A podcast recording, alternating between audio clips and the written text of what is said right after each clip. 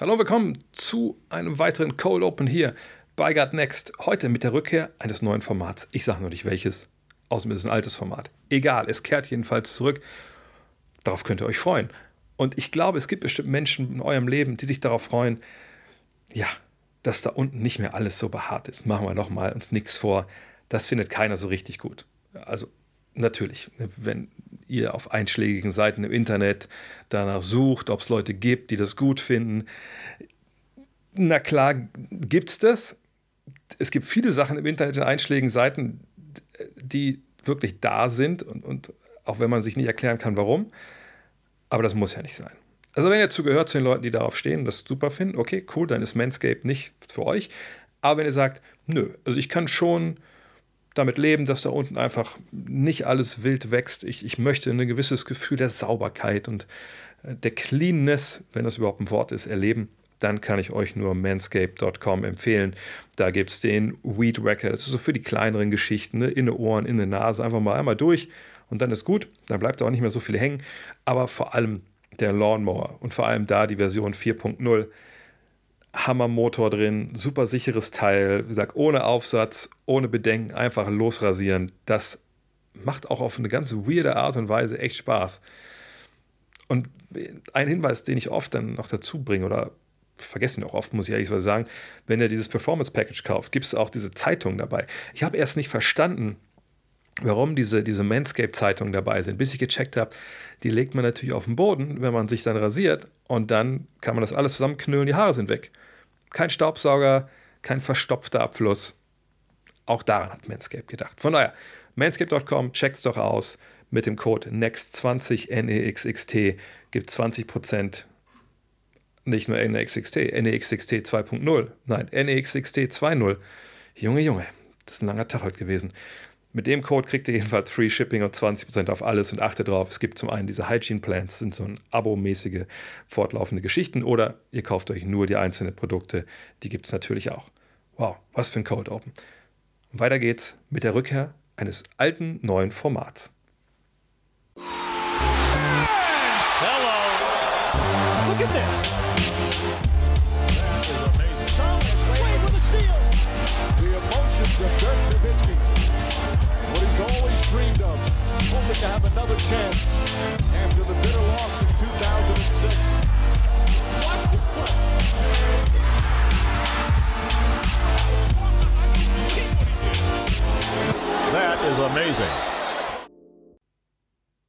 Hallo und willkommen zu Gutnext, dem deutschen Basketball-Podcast im Internet.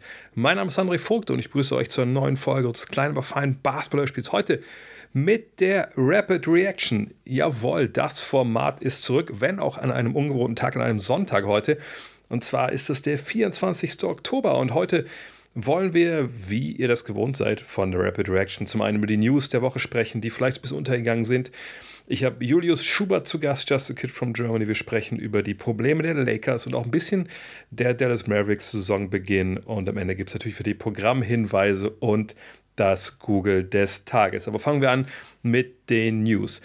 Kyrie Irving in aller Munde, aber so wirklich sei ein Trade nicht in der Mache. Das sagt zumindest ein Western Conference Manager, dem Journalisten Jordan Schultz von The Athletic. Der hat ein bisschen rumgefragt und wie gesagt, dieser Executive hat gesagt, nö, also so wie er es versteht, gibt es da keinen Deal, der jetzt gerade intensiver diskutiert wird.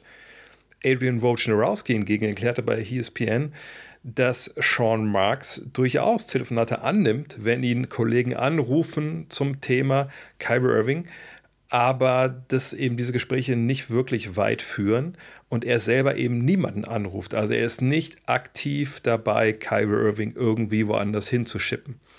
Mit den Sixers hat er allerdings noch nicht gesprochen. Also Darren Morey hat nicht in Brooklyn angerufen und gefragt, Ben Simmons, Kyrie Irving, könnte da was gehen? Äh, dabei soll äh, Morey laut Vogue dabei sein, die gesamte Liga abzuklappern nach Deals für Bill Simmons, nicht für Bill Simmons, für Ben Simmons. Und das ist ja auch nachvollziehbar, die Situation da muss sich lösen. Frage ist halt, löst sie sich jetzt schon oder erst ab dem 15.12., wenn dann auch die Free Agents des Sommers getradet werden können. Und nochmal, Philly, Joel Embiid Ja, hat bereits eine Prellung am Knie. Und da dürften jetzt einige Alarmglocken angehen bei Philly-Fans. Ähm, hat sich da ein bisschen was zugezogen zuletzt, hat auch Schmerzen, sagt aber, solange nichts kaputt ist, werde ich weiterspielen.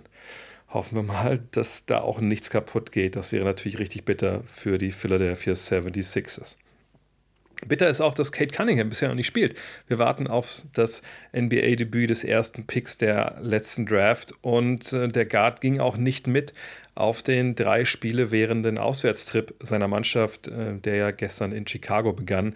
Sprich, am 30.10. Da könnte es erstmals soweit sein, dass wir den ersten Pick der Draft in Aktion in der NBA sehen. Da geht es dann gegen die Orlando Magic. Und heute zu Gast mal wieder wird Zeit, so ehrlich. Julius von Just a Kid from Germany. Junge, wie geht's dir? Hi, mir geht's super, freue mich wieder dabei zu sein. Ja, ob es dir so gut geht, das werden wir gleich mal sehen, weil wir haben uns heute hier connected um, an einem Wochenende, Sonntag ja heute, der erste Sonntag der Saison. Ich weiß nicht, wollen wir überreagieren, werden wir überreagieren, das werden wir gleich mal sehen. Fakt ist, es soll um, ich sag's wie es ist, deine LA Lakers gehen. Und äh, du hast ein äh, Video, glaube ich, hochgeladen gestern oder heute mit dem Titel äh, Sind wir hier im Kindergarten oder irgendwie sowas in der Richtung. Ja, ja. Ähm, gehe ich davon aus, gehe ich richtig, oder vermute ich das richtig, wenn ich denke, dass du mit den Leistungen deiner LA Lakers bisher nicht so ganz zufrieden bist? Das äh, hast du genau auf den Punkt getroffen. Also ich bin weder mit den Leistungen zufrieden noch äh, mit der Körpersprache oder diversen Aktionen äh, an der Seitenlinie die man da beobachten konnte gegen die Suns. Also sicherlich, man soll nicht überreagieren nach zwei Spielen. Man soll jetzt nicht schon den Teufel an die Wand malen, die Saison irgendwie abschreiben oder den Lakers jede Chance auf den Titel irgendwie absprechen hier nach zwei Spielen. Aber das, was man bisher sehen konnte, schon in der Preseason und jetzt in den ersten beiden Spielen, äh, so wie das vom Personal aussieht, so wie die Spielweise aussieht, so wie einfach dieses Team zusammen funktioniert, beziehungsweise nicht funktioniert, äh, das, das sieht schon ziemlich düster aus. Das muss, muss man ganz ehrlich so klipp und klar sagen. Lass uns einmal zurückspulen, denn wir haben ja letzte Woche die erste Ausgabe von Triple Threat, unserer montaglichen Live-Show aufgenommen mit Jonathan. Und äh, da habe ich nochmal gesagt hast, ja, also ne, Preseason Lakers, sah viel besser aus, richtige Plays, das ist so an Jason Kidd festgemacht, der ist jetzt weg und kaum ist er weg, laufen wir eine richtige Offense. ähm, was hast du da gesehen in, in der Preseason, was dich hoffnungsvoll gestimmt hat, was diese kommende Saison angeht? Na, es war zum einen, dass äh, man da geschlossen in Interviews äh, Frank Vogel, LeBron James, x äh, andere Spieler gesagt haben, wir werden eine neue Offensive laufen. Wir werden, äh, es gibt da auch ein schönes LeBron-Interview, was ich da neulich auch in ein Video mit reingeschnitten habe, wir wollen Ball Movement, wir wollen Player Movement, wir wollen äh, weniger Einzelaktionen, weniger Post-Ups. Wir wollen mehr davon. Und das ist sicherlich was, was erstmal Hoffnung macht, weil wie wir alle wissen, die Lakers haben in den letzten beiden Jahren von ihrer individuellen Klasse gelebt und nicht, wenn man irgendwie offensiv ein wunderschönes System installiert hatte, sondern das war halt wirklich nur die individuelle Klasse der beiden besten Spieler. Und wenn man dann jetzt äh, ankommt vor der Saison und sagt, wir arbeiten daran, dass das äh, sich jetzt ändert, dann ist man jetzt, ich als Lakers-Fan natürlich erstmal ziemlich optimistisch gestimmt. Und genau das konnte man in der Preseason sehen. Also klar, sie haben jedes Spiel verloren. Ähm, aber das habe ich ja immer wieder gesagt, die Preseason ist nicht dafür da, irgendwie Resultate zu bewerten, sondern sie ist dafür da, zu gucken, wo ist das Team, wie ist der Plan, wie ist die Idee und nicht, wie ist die Umsetzung zwangsweise. Und die Lakers haben das gemacht, was sie in den Interviews gesagt haben. Man hat deutlich mehr Spielzüge laufen, der Ball lief mehr, ähm, man ist, hat weniger Midrange-Poster-Würfe genommen und wie gesagt, die Resultate waren, waren nicht gut, aber die Idee dahinter war klar zu erkennen und ich weiß nicht, aus welchem Grund man jetzt in den ersten beiden Saisonspielen wieder davon weggegangen ist. Das habe ich gesagt, auch dann in der Preseason. Das ist alles schön und gut. Die Idee ist gut, die Worte sind schön, aber was halt nicht passieren darf, ist, dass man wieder in alte Muster zurückfällt, dass man dann doch wieder auf Einzelaktionen das Ganze beruht. Und das ist genau das, was sie bis jetzt gemacht haben. Und das kann gegen die Warriors gut gehen, über drei Viertel, dass dann halt LeBron und Davis alles treffen. treffen. Aber man sieht halt, was passiert, wenn diese Einzelaktionen, von denen man lebt, nicht funktionieren. Wie im letzten Viertel gegen Golden State, wie gegen die Suns. Und wenn man das dann kombiniert mit, mit undankbaren Gegnern zum Anfang, und du hast es gerade angesprochen, der Auftaktspielplan der Lakers insgesamt sicherlich einfach, aber die ersten beiden Spiele waren gegen super eingestellte super Teams im Westen. Jetzt wird es erstmal wieder deutlich leichter, aber ja, deswegen ist die Kacke so ein bisschen am Dampfen gerade in LA. Und äh, ich habe es in dem Video gerade auch schon gesagt, es stehen Lakers-Fans frustrierende Wochen bevor. Ähm, da kann man sich, denke ich mal, schon drauf einstellen. Ja, und ganz so leicht wird es ja auch nicht mal. Jetzt wartet erstmal Memphis. Ähm, dann, gut, San Antonio steht bei 1 und 2, aber wie gesagt, Record-mäßig müssen wir jetzt ja eh nicht großartig immer darauf eingehen. Aber ja. das sind natürlich schon zwei Mannschaften, die, also Memphis ist sowieso ein Team, was richtig gut ist dieses Jahr und, und San Antonio hat aber eine gute Infrastruktur.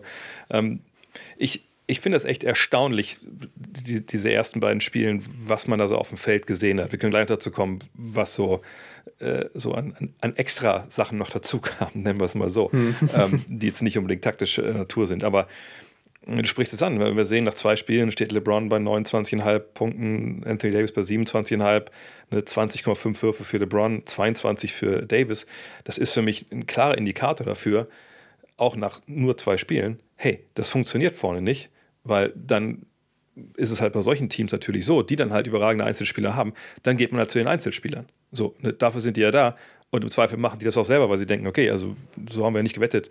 Äh, wir werden das Spiel einfach verlieren, weil wir wie vorne alle rumstehen und nicht die richtige Offense laufen. Dann mache ich es lieber selber. Und, und das finde ich schon eine erstaunliche Entwicklung nach zwei Partien, weil ähm, natürlich, ne, bis neue Systematiken greifen, auch wenn man natürlich eine Preseason jetzt hatte, wo wir alle an Bord waren, das dauert einfach eine Weile. Aber das ist schon mhm. sehr krass, wenn zwei Spieler knapp 43 Würfe nehmen pro Partie. Und, und das ist schon wirklich, wirklich, wirklich, wirklich viel. Und ähm, wenn wir darüber gesprochen haben, glaube ich, können wir über Russell Westbrook sprechen, der, wo ich den Eindruck hatte, hm, also nach dem ersten Spiel, klar, der hat unglaublich schwierige Würfe genommen, auch Würfe, die jetzt äh, sicherlich nicht, äh, die er nicht hätte werfen sollen. Auf der anderen Seite fand ich es bemerkenswert, dass Frank Vogel danach meinte, naja, das, das war mein Problem, ich habe ihn falsch eingesetzt, ne, da hätte ich andere Plays laufen müssen und denke so, das war jetzt auch keine Überraschung, dass, dass Russell Westbrook dabei ist. So, ne? Äh, und im zweiten Spiel wurde es jetzt aber auch nicht unbedingt besser. Und, und das wundert mich so total, dass man jetzt nicht geschafft hat, ihn da jetzt früh irgendwie so zu featuren, weil wie gesagt, der ist ja nicht einfach aufgetaucht vom ersten Spiel und hat gesagt, ja. ich würde gerne mitspielen, sondern der war ja schon ein paar Wochen da. Ne? Letztes Jahr in, in Washington war es anders. Da ist er auf einmal einfach aufgetaucht und hat gesagt, ey, ich bin jetzt bei euch in der Mannschaft. Und, und, und ja. da frage ich mich wirklich, was sie da eigentlich gemacht haben in den letzten Wochen. Ja, das ist eine, das ist eine super Frage. Es wäre, es wäre das eine, wenn man, wenn man die Idee sieht und sieht, dass man Neues versucht und dann einfach sagt, okay, das, das klappt einfach in der Ausführung noch nicht so gut. Die Spieler können noch nicht alle auf einer Wellenlänge sein. Es ist ein neues System und es sind neue Spieler, das kann jetzt noch nicht funktionieren. Das wäre das eine. Oder wenn man sagt, okay, wir spielen uns offene Würfe raus, aber die fallen einfach nicht. Das wäre auch eine Möglichkeit. Oder dass man sagt, okay, wir wollen hier wirklich was machen, aber uns fehlt das Personal dafür. Wir haben Verletzte, aber nur weil Trevor Reza jetzt fehlt, kann man jetzt auf einmal keine gute Offense laufen oder was. Das ist ja vollkommener Quatsch. Also das wären alles so Sachen, die, die mögliche Gründe wären, wes weshalb es auch Fälle gäbe, in denen zwei Auftaktniederlagen der Lakers nicht schlimm wären. Was aber nicht sein kann, ist, dass man ähm, einfach nicht irgendwie was versucht, was erfolgsversprechend ist und auch nicht diese, diese neue Offensive, von der man geredet hat, dass man die nicht versucht. Wir sehen genau das, was wir in den letzten beiden Jahren gesehen haben. Wir sehen sehr viele individuelle Aktionen von, von LeBron James, sehr viele Post-Ups von Anthony Davis. Wir sehen super viele schwierige Midrange-Würfe von, von Spielern wie, wie Westbrook und Carmelo Anthony, was einfach, so haben sie ihre komplette Karriere gespielt und das sind einfach für mich haufenweise ehemalige erste Optionen jetzt in einem Team, die, die einfach alle das machen, worauf sie gerade Lust haben und nicht ein, und nicht ein Team, was auf einer Wellenlänge ist und was einen offensiven Plan aus, ausführt. Und ähm, da gehören verschiedene Faktoren dazu. Sicherlich Coaching, dass man einfach, wie gesagt, so ein offensives System installiert, von dem die Spieler profitieren können und wo ihre Stärken maximiert werden. Und das hat man bis jetzt nicht gemacht. So wie in Westbrook eingesetzt wird, kann er auch nicht funktionieren. Und wenn der Weg zum Gucken mal wieder zu ist, weil das Spacing Müll ist, dann nimmt er natürlich die Würfe. Und dann nimmt Davis die Würfe und da muss man sich nicht wundern. Auf der anderen Seite sind noch die Spieler gefragt. Wenn ich meine, am, Ende nimmt Westbrook solche schwierigen Würfe in der Early Offense mit 18 Sekunden auf der Uhr, ohne dass irgendein Mitspieler in der Position ist, einen offensiven Rebound zu holen. Und das ist seine freie Entscheidung. Und das macht er unabhängig davon, ob die Lakers vielleicht in dem Angriff sich einen besseren äh, Wurf hätten rausspielen können oder nicht. Ich glaube, da, da, sind einfach alle gefragt, jetzt gerade vom Coaching zum, zu den Spielern, zu, zu wem auch immer, dass, dass man äh, das Ruder rumreißen kann. Aber dafür muss halt irgendwas passieren. Und wie gesagt, wir haben alle Verständnis, wenn das eine Weile dauert und wenn es nicht schön aussieht.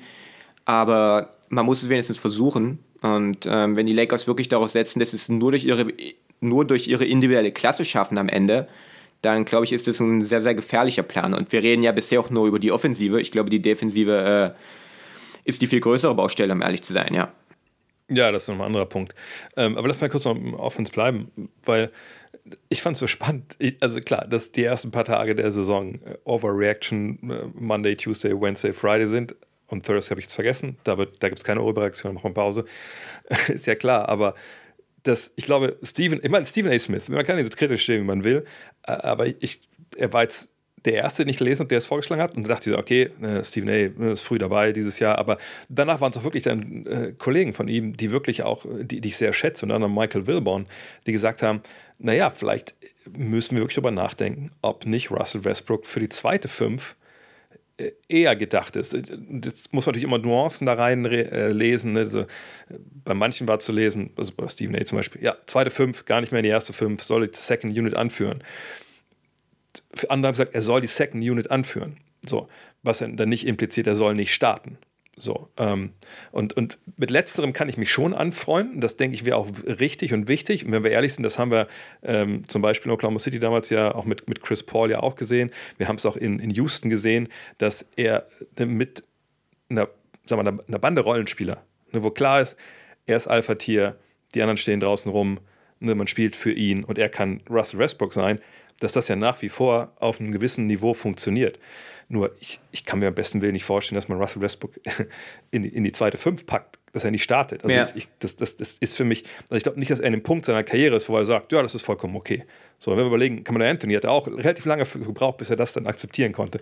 Aber wie siehst du das? Ist das auch ein Knackpunkt für dich, dass man einfach klar die, diese Line-Ups, Rotationen so feintunen muss, dass man eben Westbrook eher dann mit, mit Bankspielern aufs Feld stellt, vielleicht auch die Minuten von ihm und LeBron splittet. Wie, wie siehst du da die optimale Verteilung? Also ich denke, es steht außer Frage, dass er Starter bleibt. Also er wird auf gar keinen Fall nicht starten. Das halte ich für, für komplett ausgeschlossen. Westbrook ist eine super interessante Thematik, weil ich glaube, das ist mittlerweile in seiner Karriere jetzt nicht mehr die Sache, wo man sagt, okay, wir setzen dich jetzt so und so ein oder wir machen das und das und dann klappt das auf jeden Fall. Und deswegen gibt es da, glaube ich, nicht die eine perfekte Lösung. Ich denke, dass es durchaus Sinn ergeben würde, die Minuten zu staggern, dass er nicht äh, den Großen seiner Minuten mit einem anderen balldominanten Spieler auf dem Parkett steht, wie, wie LeBron und Rondo. Und eben einen der beiden stand er quasi äh, dauerhaft auf dem Parkett und das hat nicht wirklich funktioniert. Auf der anderen Seite ist, ist Westbrook auch niemand, der noch unbedingt elitär darin ist, äh, Vorteile zu erschaffen und eine Defense zu durchbrechen, quasi als, ähm, als Advantage ähm, Creator, als On-Ball mhm. Creator. Mhm. Das ist nicht mehr, glaube ich, in meinen Augen die Rolle, in der den offensiv maximiert wird. Ähm, ich glaube, also was ich, wie ich es machen würde, was ich mir vorstellen würde, in welcher Rolle Westbrook am besten funktioniert, ist immer noch äh, die Rolle, in der, ähm, in der er neben, neben einem Anthony Davis steht, in dem er auch äh, noch durchaus neben einem LeBron stehen kann. Zum einen als jemand, der, der Vorteile, die von einem der beiden erschaffen wurden, erweitert oder Kapital durchschlägt. Jemand, der, der zum Korb cuttet und nicht hinter der Dreierlinie einfach steht und keine Gravity hat. Als jemand, der, wenn er dann mal einen freien Dreier bekommt, versucht, Closer zu attackieren oder weiter zu spielen und nicht werfen. Als jemand, der, der in der Transition, deshalb sicherlich, man braucht Stops, die die Lakers bisher nicht geholt haben, um in der Transition zu spielen, aber Westbrook ist immer noch einer der besten Transition-Spieler der NBA und da der, muss der Fokus darauf liegen, dass man so oft es geht, so schnell wie möglich spielt.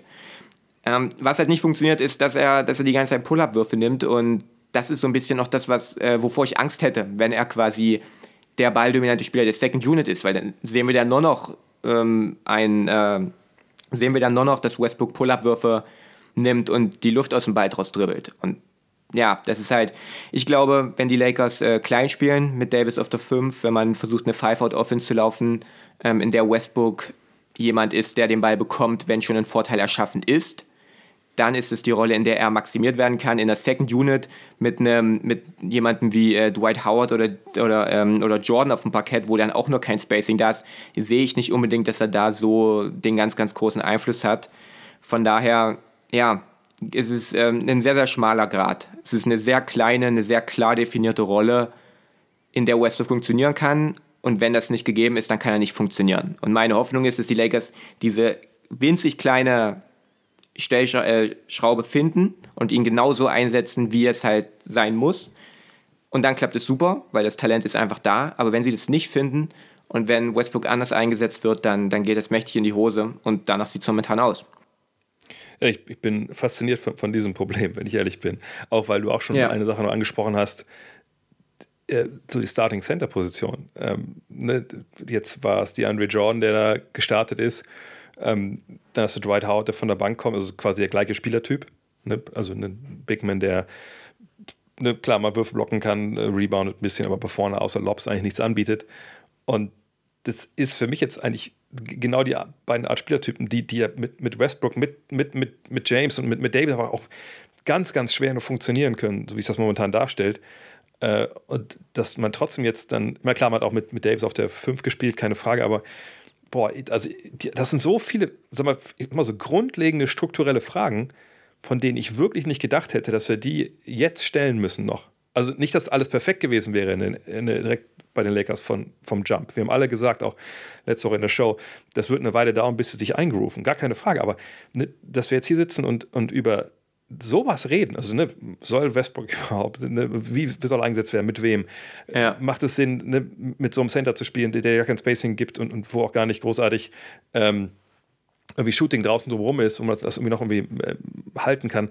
Also ich bin echt total überrascht, weil ich wirklich dachte, dass diese Lakers weiter sind. Und ähm, ich frage mich, ob jetzt in so einer Phase, wo man auch, auch wieder wenig trainiert jetzt, Training Camp ist vorbei, ähm, und man eigentlich ja ne, das Fundament gebaut hat, auf dem man taktisch stehen will in der Preseason, und eigentlich jetzt hingeht und sagt, okay, was haben wir richtig vorausgesehen, wie es funktionieren würde? Wo sehen wir, ah, da müssen wir ein bisschen justieren? Ne, aber du eigentlich an diese Feinarbeit gehen solltest, da muss ich sagen, sich die Lakers eigentlich nicht da, sondern ich sehe sie drei Schritte davor, eigentlich da, wo du eigentlich sein müsstest, wenn das Trainingslager beginnt. Also ich bin fasziniert von, von dieser ganzen Problematik und ich bin wirklich gespannt, wie es weitergeht. Und ähm, wie gesagt, jetzt kommt Memphis, dann San Antonio. Im Zweifel, wenn du da mit 0 und 4 startest sogar, Junge, Junge, dann, dann wird es halt schwer. Und ich, ich glaube, eine Sache, die man vielleicht schon sehen kann, dass sie ja über die Pace auch kommen wollten, ne, zu den ersten beiden Spiele. Also ich weiß nicht, ob das die Lösung ist ne, weil du auch schon angesprochen hast, defensiv ist es ja auch nicht alles, alles gut, was sie da machen. Ja, also wenn du mich fragen würdest, ist die Offense das Problem oder die Defense, also das größere Problem, momentan sind es ja beides Probleme, dann würde ich sagen, es ist die Defensive, weil offensiv hat man Personal, mit dem es funktionieren kann. Und defensiv hat man es in meinen Augen nicht. Und das geht zur Offseason zurück. Die Lakers haben vier ihrer wichtigsten Verteidiger verloren. Man hat die drei Point-of-Attack-Defender verloren mit Caruso, mit KCP und Schröder, die alle drei super gut darin sind, vor allem Caruso. Und man hat mit Kai Kuzma einen Flügeldefender verloren, der in den letzten Jahren riesige Entwicklung an diesem Ende gemacht hat und sich zu einem positiven Wing Defender entwickelt hat. Und die sind jetzt weg. So. Und die Spieler, die da rumlaufen, sind keine guten Verteidiger. Ein Carmelo Anthony, einen Westbrook, einen Malik Monk, der abgeschlachtet wurde im, im ersten Spiel gegen Golden State. Das war so schlimm, dass dann Avery Bradley kommen musste. Und ich kann mir nicht vorstellen, dass es geplant war, dass der kommt. ähm, dann irgendwann im vierten Viertel, weil Monk wirklich in die, also es gab bestimmt elf, zwölf Angriffe, wo einfach der Ballhändler einfach an, an, an Monk vorbeiziehen konnte. Und das funktioniert einfach nicht. Und dann hast du einen Jordan, der, der kein guter Rim Protector ist, dann hast du einen ähm, LeBron und AD, die gegen die Warriors super verteidigt haben, haben gegen die Suns beide nicht gut verteidigt. Anthony Davis, äh, das ist halt auch so eine Sache. Man, man startet die Andre Jordan, was dazu führt, dass Davis quasi auf dem Flügel verteidigt. Und dann wird Davis in der Rolle eingesetzt, defensiv, in der er am schwächsten ist. Nicht, nicht schlecht, aber er ist quasi als jemand, der Jay Crowder um Screens herum jagt, das ist die Rolle, in der Anthony Davis dem Team am wenigsten hilft. Und das ist genau die Rolle, in der sie ihn einsetzen. Er hat das nicht gut gemacht. Ähm, es fehlte die Rim Protection. Und, und LeBron war auch, war auch äh, nicht gut. Also das war, weiß nicht, gegen Golden State hat er mir sehr gut gefallen als Free Safety, als, als, ähm, als Weakside Help Defender. Das hat er überhaupt nicht gut gemacht gegen die Suns Bridges, der immer wieder einfach ziehen lassen. Und äh, wie gesagt, undankbare Gegner, sicherlich. Die Suns waren perfekt eingestellt. Golden State sah fantastisch aus offensiv oder sieht bis jetzt in der Saison auch fantastisch aus. Aber das sind einfach Leute, die seit Jahren nicht gut verteidigt haben oder noch nie gut verteidigt haben, die jetzt alle auf einen Haufen sind. Und ich kann mir nicht vorstellen, dass man da sagt, okay, wir, wir es, es liegt jetzt am System. Wenn wir dann anfangen, irgendwie auf einer Wellenlänge zu sein oder wenn wir ein defensives System haben, dann wird es alles besser, weil Carmelo Anthony wird kein guter Verteidiger mehr und Westbrook auch nicht.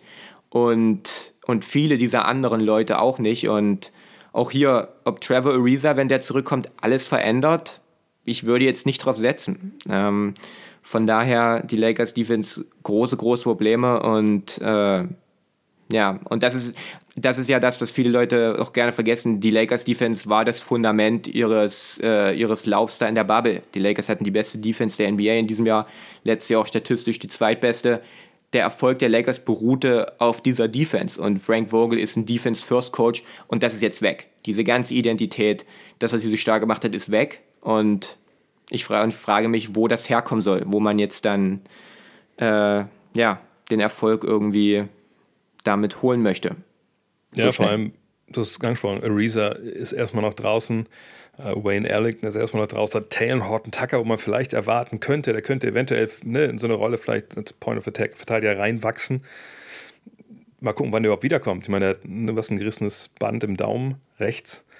Hm, mal abwarten. So, ne? Ich meine, das, und mit Kenneth Nunn fehlt jemand, der vor allem offensiv noch was gibt. Ne? Ähm, aber das, ja, ich, ich bin echt gespannt, wie sie da äh, jetzt äh, weiter in die Zukunft gehen. Ähm, auf jeden Fall äh, ist da Raum noch für einige Überreaktionen in den nächsten äh, Tagen und Wochen. Ja. Lass uns vielleicht noch ganz kurz ähm, in, äh, über eine Sache sprechen äh, in Sachen Überreaktion. Denn natürlich, den Deutschen äh, liegt natürlich das Team der Dallas Mavericks immer nah am Herzen, seit ein gewisser Dirk Nowitzki da ein paar Jahre gespielt hat.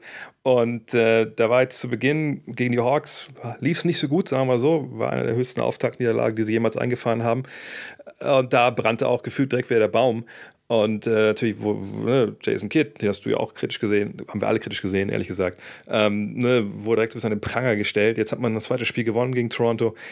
Ähm, fandest du da die, diese Reaktion überzogen oder, oder würdest du sagen, nö, da waren schon Sachen zu sehen, die einem so ein bisschen nachdenklich stimmen? Denn äh, ja, dem Mavs wurde ja doch irgendwie einiges zugetraut und die haben ja nun mal auch viel verändert, auch vor allem auf der Trainerbank. Äh, und sollte man sich da jetzt vielleicht sorgen, dass das alles nicht unbedingt zielführend war? Also ich habe ein Video hochgeladen gestern mit dem Titel ähm, Wird Jason Kidd der erste Coach, der Luka Doncic stoppen kann? Ich weiß nicht mehr, ob es genau der Titel war, aber es war, es war äh, quasi diese Message mit diesem Titel. Also ich bin da selber einer, der das von Anfang an kritisch gesehen hat, der das nach Spiel 1 super kritisch gesehen hat. Nicht unbedingt, weil man verloren hat, ähm, sondern vielmehr äh, wegen dem, was man, was man da gesehen hat, vor allem offensiv. Ähm, der Erfolg der Mavs, die, die vor zwei Jahren die statistisch beste Offensive aller Zeiten aufgestellt haben, war quasi, indem man Luca Doncic den Ball gibt und freie Dreier quasi kreiert mit einem ähm, primären Five-Out-Offense-System. Und Jason Kidd hat es in der Preseason angekündigt, hat und das ist auch das, was wir auf dem Parkett sehen seitdem, dass Dallas von dem weggeht. Quasi das, was sie so stark gemacht hat in den letzten beiden Jahren, davon möchte man jetzt weggehen. Äh, man gibt Luca nicht mehr so oft den Ball, wie man es bis, bisher gemacht hat. Äh, seine Usage in der Offensive wird kleiner. Und man möchte weniger dieser kreierten Dreier oder Versuche am Korb und äh, wirft mehr aus der Midrange. Also ähm, was da vor allem, vor allem im ersten Spiel, wie viele Midrange-Würfe man da genommen hat, so viel hat man letzte Saison überhaupt nicht genommen. Und deswegen auch wenig überraschend, dass man da äh, gegen Atlanta verloren hat. Ja, Posingis Post-Ups, wie gesagt, es gibt Gründe, warum äh, es wenige Posingis Post-Ups in den letzten Jahren unter Rick Carly gab und äh, jetzt werden die häufiger. Man versucht Posingis eine deutlich größere Rolle in dieser Offense äh, zu geben, was ich auch sehr kritisch sehe. Prinzipiell wenn man möchte, dass er sich entwickelt, wenn, wenn er möchte, dass er, dass er wieder in die Nähe des Niveaus kommt, äh, kommt in dem er, auf, auf, dem er in New York gespielt hat, dann muss man ihm natürlich auch Freiheiten geben. Das ist ja auch ganz klar. Aber ich glaube, so wie man es äh, bis jetzt gemacht hat mit diesen vielen Post-Ups, mit vielen Midrange-Würfen, das funktioniert einfach nicht. Und deswegen super kritisch, was da in Dallas passiert und äh, bis jetzt absolut kein Fan davon. Also ich fand es ist sehr erstaunlich, ähm, als ich mir so die Possessions, die offensiven Possessions in Spiel 1 angeguckt habe, wir haben vorhin noch im Off kurz drüber gesprochen. Ähm, ich meine, du hast angesprochen, eine große Stärke ne, sind natürlich diese Dreier, die Luka Doncic generiert. Und wie generiert er denn die? Naja, indem er in die Zone kommt. Ne? Also das ist ja das, was er mit am besten kann und da halt eine Hilfe zieht und dann geht der Ball ja raus. Ne? Wenn du draußen den Ball rumpasst oder er da draußen einen Stepbacks nimmt, okay, ist schön, aber dann kannst du ja nicht so eine Offensive generieren, wie wir das zuletzt gesehen haben. Und, und was ich im ersten Spiel echt erstaunlich fand, ist, dass es eben viele Sets gab mit ihm, ähm, wo ne, in dem Fall Porzingis und, und Powell, die ja starten auf den großen Positionen, oben an der Dreierlinie standen und er quasi ne, diese Horns-Aufstellung genutzt hat, um freizukommen. Aber dass das einfach so eine wirklich, ich weiß, wie ich das nennen soll, so eine uninspirierte Art und Weise war, diese, diese, das zu beginnen, so eine Offensive, weil klar, man hat da zwei Big Men, man hat zwei Screens, man kann das nutzen, indem man ne, mittig reindribbelt, dann sucht man sich rechts oder links den Mitspieler aus, den man zum Blocken nutzt. Man kann von der Seite kommen, beide als Dagger-Screen nutzen. Mhm. Und danach aber, das ist für mich immer diese entscheidende Phase von dieser Art Play. Die beiden Spieler, die dann halt als Big Men in dieses, in dieses ja, Pick and Roll oder in diese Stagger Screens involviert sind, die müssen dann eine Entscheidung treffen, wie es weitergeht. Ne? Screenen sie füreinander poppt einer raus und kriegt einen Screen. Ne, Gibt es einen Rescreen bei Doncic, screent man vielleicht so auf, noch auf Ball weg auf der Weak Side, taucht man zum Korb durch, wenn man merkt, man wird überspielt. So eine Geschichten. Und davon war halt im ersten Spiel überhaupt gar nichts zu sehen. Und sagt, wenn ich mich richtig erinnere, gab es aus diesen Situationen nicht einen einzigen Drive von Doncic, der dann zum Abschluss geführt hat. Und erst in der zweiten Halbzeit, als man dann wieder sagt, okay, lassen wir oben eine Single Pick and Roll, dann machen wir das schon, dann wurde es besser so. Ne? Ähm, und also im zweiten Spiel war es dann anders, gerade auch in der ersten Halbzeit. Aber das fand ich schon wirklich arg uninspiriert. Und ich gebe dir recht, dass man ihn auch abseits des Balles viel einsetzt, gerade auch mit Brunson zusammen. Finde ich erstmal so theoretisch gar nicht so schlecht, wenn Doncic irgendwie durch einen Offscreen läuft und dann einen Ball bekommt und dann attackieren kann. Aber ich fand, man hat eben diese Attacken einfach nie gesehen, sondern es wurde eigentlich mehr wieder Zeit verschwendet, bis er dann den Ball bekommen hat und dann zur Arbeit gehen konnte. Und äh, abschließend noch eine Sache. Ich verstehe, warum Willie Corley Stein der erste Big Man von der Bank ist. So, also mhm. das ist für mich total unerklärlich, dass man dann sagt, man spielt mit ihm dann äh, und da hat man wieder jemanden, der das Spacing dir kaputt macht eigentlich. Ähm, vor allem, wenn du mit, mit Porzingis Richtung Korbnähe operieren willst, wo ich auch sage, das kann man ja machen, aber also eine Sache, die mich seit Ewigkeiten schon aufregt, auch als ich selber auf niedrigstem Level gecoacht habe, immer zu sagen, okay, wir haben ein Mismatch, stell dich mal da unten hin, du kriegst den Ball. Anstatt zu sagen, okay, du hast ein Mismatch, wir gucken, dass du aus einer Bewegung kommst in Low Post und dann den Ball fängst gegen eine Verteidigung, die sich nicht hingestellt hat schon. Weil bei Porzingis sieht man, glaube ich, ganz klar, es gab eine Szene gegen Toronto, da hat er Fred Van Vliet und er kann den nicht wegdrücken. So, ne? ja. weil natürlich, der hat einen kurzen, er hat einen tiefen Schwerpunkt, der hält unten gegen. Du, du, kannst ja auch gar nicht so die Kraft dann ausüben auf so einen kleinen Spieler. Und dann musst du eigentlich natürlich oben drüber wegwerfen, ne? oder einfach du spinnst dich drumherum. Aber das fällt ihm einfach super, super schwer. Und das Einzige, was er hat, sind halt Fadeaways. Und die gehen eben mal rein und mal eben auch nicht. Und ähm, also ich sehe schon da gewisse Problematiken. Allerdings muss ich auch sagen, dass es relativ schnell, glaube ich, abzustellen ist. Ähm, ich denke auch jetzt auch nicht, dass Kit dann direkt sagen soll, okay, dann holen wir das alte Playbook von, von äh, Riccardo wieder raus. Aber in die Richtung muss es schon gehen, weil das war schon sehr, sehr statisch und sie haben nicht, nicht ihre Stärken akzentuiert, glaube ich, bisher in, in der Offense. Ja, Posingis ist kein guter Post-Up-Spieler, weil er, du hast es angesprochen, diesen extrem hohen Körperschwerpunkt hat und einfach niemanden im Post bewegen kann und niemanden zum Korb pushen kann, weil der Wurf äh, da extrem wackelt, weil er nicht wirklich hoch abspringt ähm, und auch dann nicht die, diese Moves hat, um dann sich vorbeizuspinnen oder wirklich den Abstand zu kreieren, weil er nicht der Playmaker ist, dass man wirklich, so wie das viele NBA-Teams mittlerweile machen, die Nuggets, äh, die Sixers, auch die Pacers mit Sabonis, ähm, einfach auch versucht, aus dem Post Offense entstehen zu lassen und dann Off-Ball-Stuff läuft. Und Rick Harder hat das letzte Saison super erklärt. Wir laufen keine Posingis Post-Ups, weil es keine effiziente Offense ist und weil Porzingis uns mehr bringt, wenn er hinter der Dreierlinie für Spacing sorgt, weil wir von diesem Spacing leben.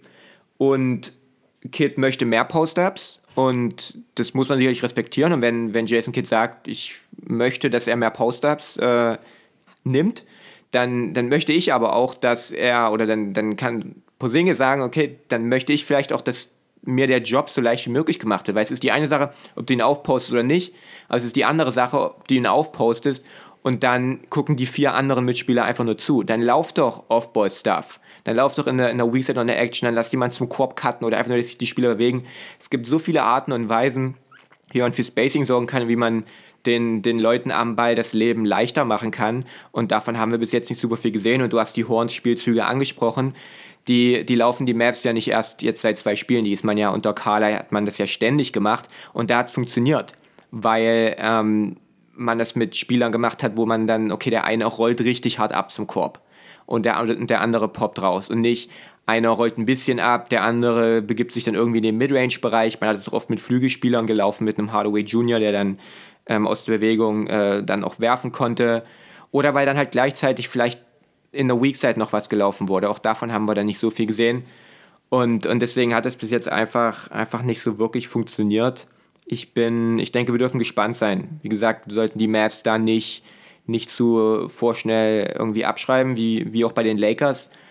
Aber solange, also ich bleibe skeptisch, was Jason Kidd angeht, was auch diesen Kader der Mavs angeht, bis mich die Resultate in der Liste irgendwie von dem Gegenteil überzeugen, weil wir haben das ja in der Offseason auch schon, auch schon gesagt, oder viele haben das gesagt, dass Dallas genau diese eine Schwachstelle, die ihn in den Playoffs da das Weiterkommen gekostet hat, einfach nicht, nicht behoben hat. Es lag ja nicht daran, dass äh, irgendwie das Coaching nicht gut war oder dass ihr bester Spieler versagt hat oder dass man keine, kein Shooting hatte. Das lag einfach daran, dass man niemanden hatte, der, der Doncic entlasten kann. Egal, ob er auf dem Parkett steht oder, oder nicht. Ich meine, Doncic konnte sich nicht mal irgendwie eine, eine Verschnaufpause gönnen gegen die Clippers, ohne dass die komplette Offensive eingebrochen ist. Und man hat niemanden geholt, der das kann. Brunson war gut ähm, bis jetzt, aber auch, auch er braucht Hilfe. Und das sieht einfach offensiv absolut nicht gut aus, wenn Luca nicht involviert ist. Also wirklich der einzige Weg, wie die Mavs bis jetzt auch in dieser Saison gute Offense kriegen, ist, wenn Luca den Ball hat. Und man kann ihn jetzt nicht schon wieder jeden Angriff den Ball irgendwie äh, dominieren lassen, so früh in der Saison. Das kann man in den Playoffs machen.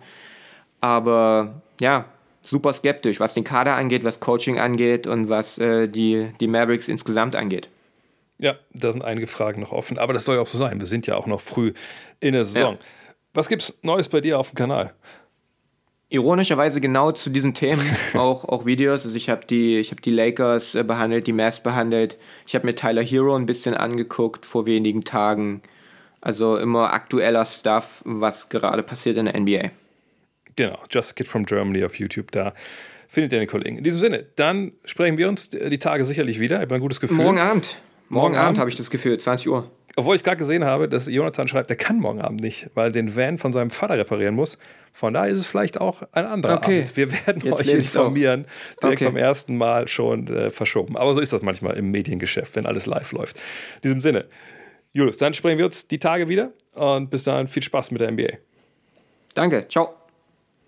Kommen wir zu den Programmhinweisen hier in der Rapid Reaction und da jetzt erstmal nur bis Mitte kommender Woche, denn dann gibt es ja hoffentlich die nächste Rapid Reaction und zwar heute Nacht. Ich sitze selber mit Martin Gräfe am Mikro. Martin kennt ihr ja aus dem Fantasy Podcast, den wir zusammen aufgenommen haben letzte Woche. Heute Abend, eigentlich eher gesagt, nicht nach 22 Uhr schon geht's los. Die Charlotte Hornets finde ich, beachtlich bisher unterwegs. Starten gegen die Brooklyn Nets im Barclays Center. Wie gesagt, Martin und ich sind am Mikro und erwarten euch dort. Dann am 26.10. um 1.30 Uhr morgens die Sixers bei den Knicks. Darf man sehr gespannt sein. Joel Embiid ähm, und die Defense der Knickerbockers, wie passt das zusammen. Da treffen zwei Naturgewalten aufeinander. Bin ich sehr, sehr gespannt. Und danach um 4 Uhr die Nuggets bei den Jazz. Vielleicht zwei der Teams, die weniger im Fokus stehen zu Saisonbeginn. Aber möchte sehen, ne, sind das zwei Mannschaften, die jetzt sich ein bisschen in Mid-Season-Form schon befinden oder nicht? Das wird ein interessantes Matchup, wie gesagt, ab 4 Uhr, vielleicht dann auch live zum Frühstück. Und am 27.10. um 2 Uhr eine Partie, die ich ebenfalls interessant finde. Die Timberwolves sind zu Gast bei den Bucks. Carl Anthony Towns gegen vielleicht sogar Janis Antetokounmpo Head-to-Head. Das wird sicherlich sehr spannend. Auch das dürfte sich lohnen. Und was sich jetzt vielleicht noch gleich lohnen würde für euch, auch unter dem Eindruck des äh, Segments, das ich heute mit Julius aufgenommen habe, geht doch mal zu YouTube rüber für das Google des Tages. YouTube gehört ja auch Google, von daher passt das ja. Und gebt mal ein The Full Story of the Worst Super Team in NBA History. The Full Story of the Worst Super Team in NBA History. Dort bekommt ihr ein detailliertes Video über die LA Lakers von Steve Nash, Kobe Bryant, Ron Artest, Pau Gasol und Dwight Howard. Warum hat das damals eigentlich nicht funktioniert? Gibt es da Parallelen zum aktuellen Superteam der Lakers? Ganz spannend, sich das von damals mal anzuschauen oder dieses Video über die Zeit damals und dann vielleicht Parallelen zu ziehen oder eben auch nicht. Das überlasse ich dann euch. In diesem Sinne, das war's für heute. Abschließend nochmal der Hinweis: manscape.com mit dem Code NEXT20 gibt 20% und Free Shipping auf alles, was ihr da verkaufen wollt. Oder wenn ihr sagt, habe ich schon, unten ist alles glatt. Habt ihr schon geguckt bei Start Next nach dem Gut Next the Magazine Crowdfunding Ding, was wir da durchziehen? Es ist schon gecrowdfundet, das ist nicht mehr das Problem. Wir müssen jetzt gucken, dass wir auf ja, so um die 3000 Abos kommen. Dann können wir alle wirklich richtig ruhig schlafen. Dann können wir richtig geile Sachen machen. Momentan sind wir bei knapp 178.000 äh, Euro, die reingekommen sind, bei knapp 2500 Abos. Wie gesagt, 500 bräuchten wir noch. Dann wird der Traum aber richtig, richtig, richtig Realität. Wenn ihr da helfen wollt, wäre das natürlich very much appreciated. Ansonsten wünsche ich euch noch einen tollen Sonntag. Vielleicht hören wir uns heute Abend bei Netz gegen Hornets. Ansonsten bis die Tage. Macht's gut. Euer André. Hello. Look at this.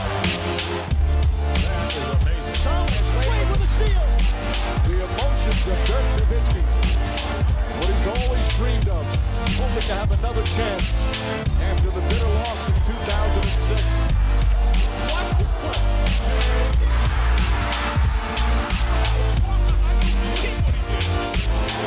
That is amazing.